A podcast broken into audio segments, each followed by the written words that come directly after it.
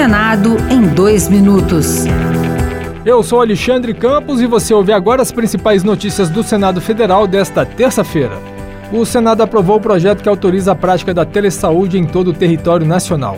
Trata-se de serviço prestado à distância por profissionais de todas as áreas da saúde regulamentadas pelos órgãos competentes por meio da utilização de tecnologias que permitirão o contato com o paciente e a transmissão de dados e informações de forma adequada.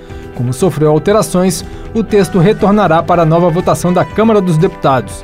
Na opinião do senador Zequinha Marinho, do PL do Pará, o projeto vai facilitar a vida de muitas pessoas que vivem em localidades de difícil acesso. A gente pode, através da telesaúde, encurtar distâncias, facilitar esse atendimento, dar qualidade ao trabalho, enfim, salvar vidas.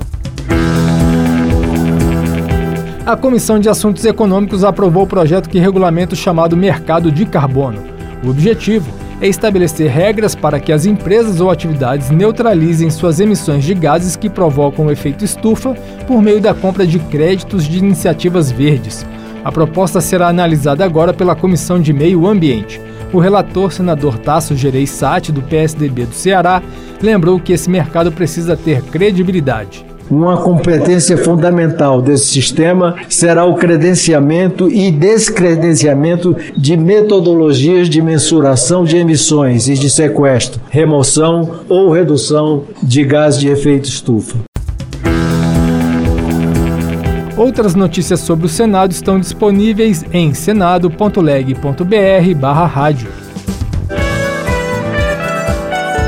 Senado em dois minutos. Uma produção Rádio Senado.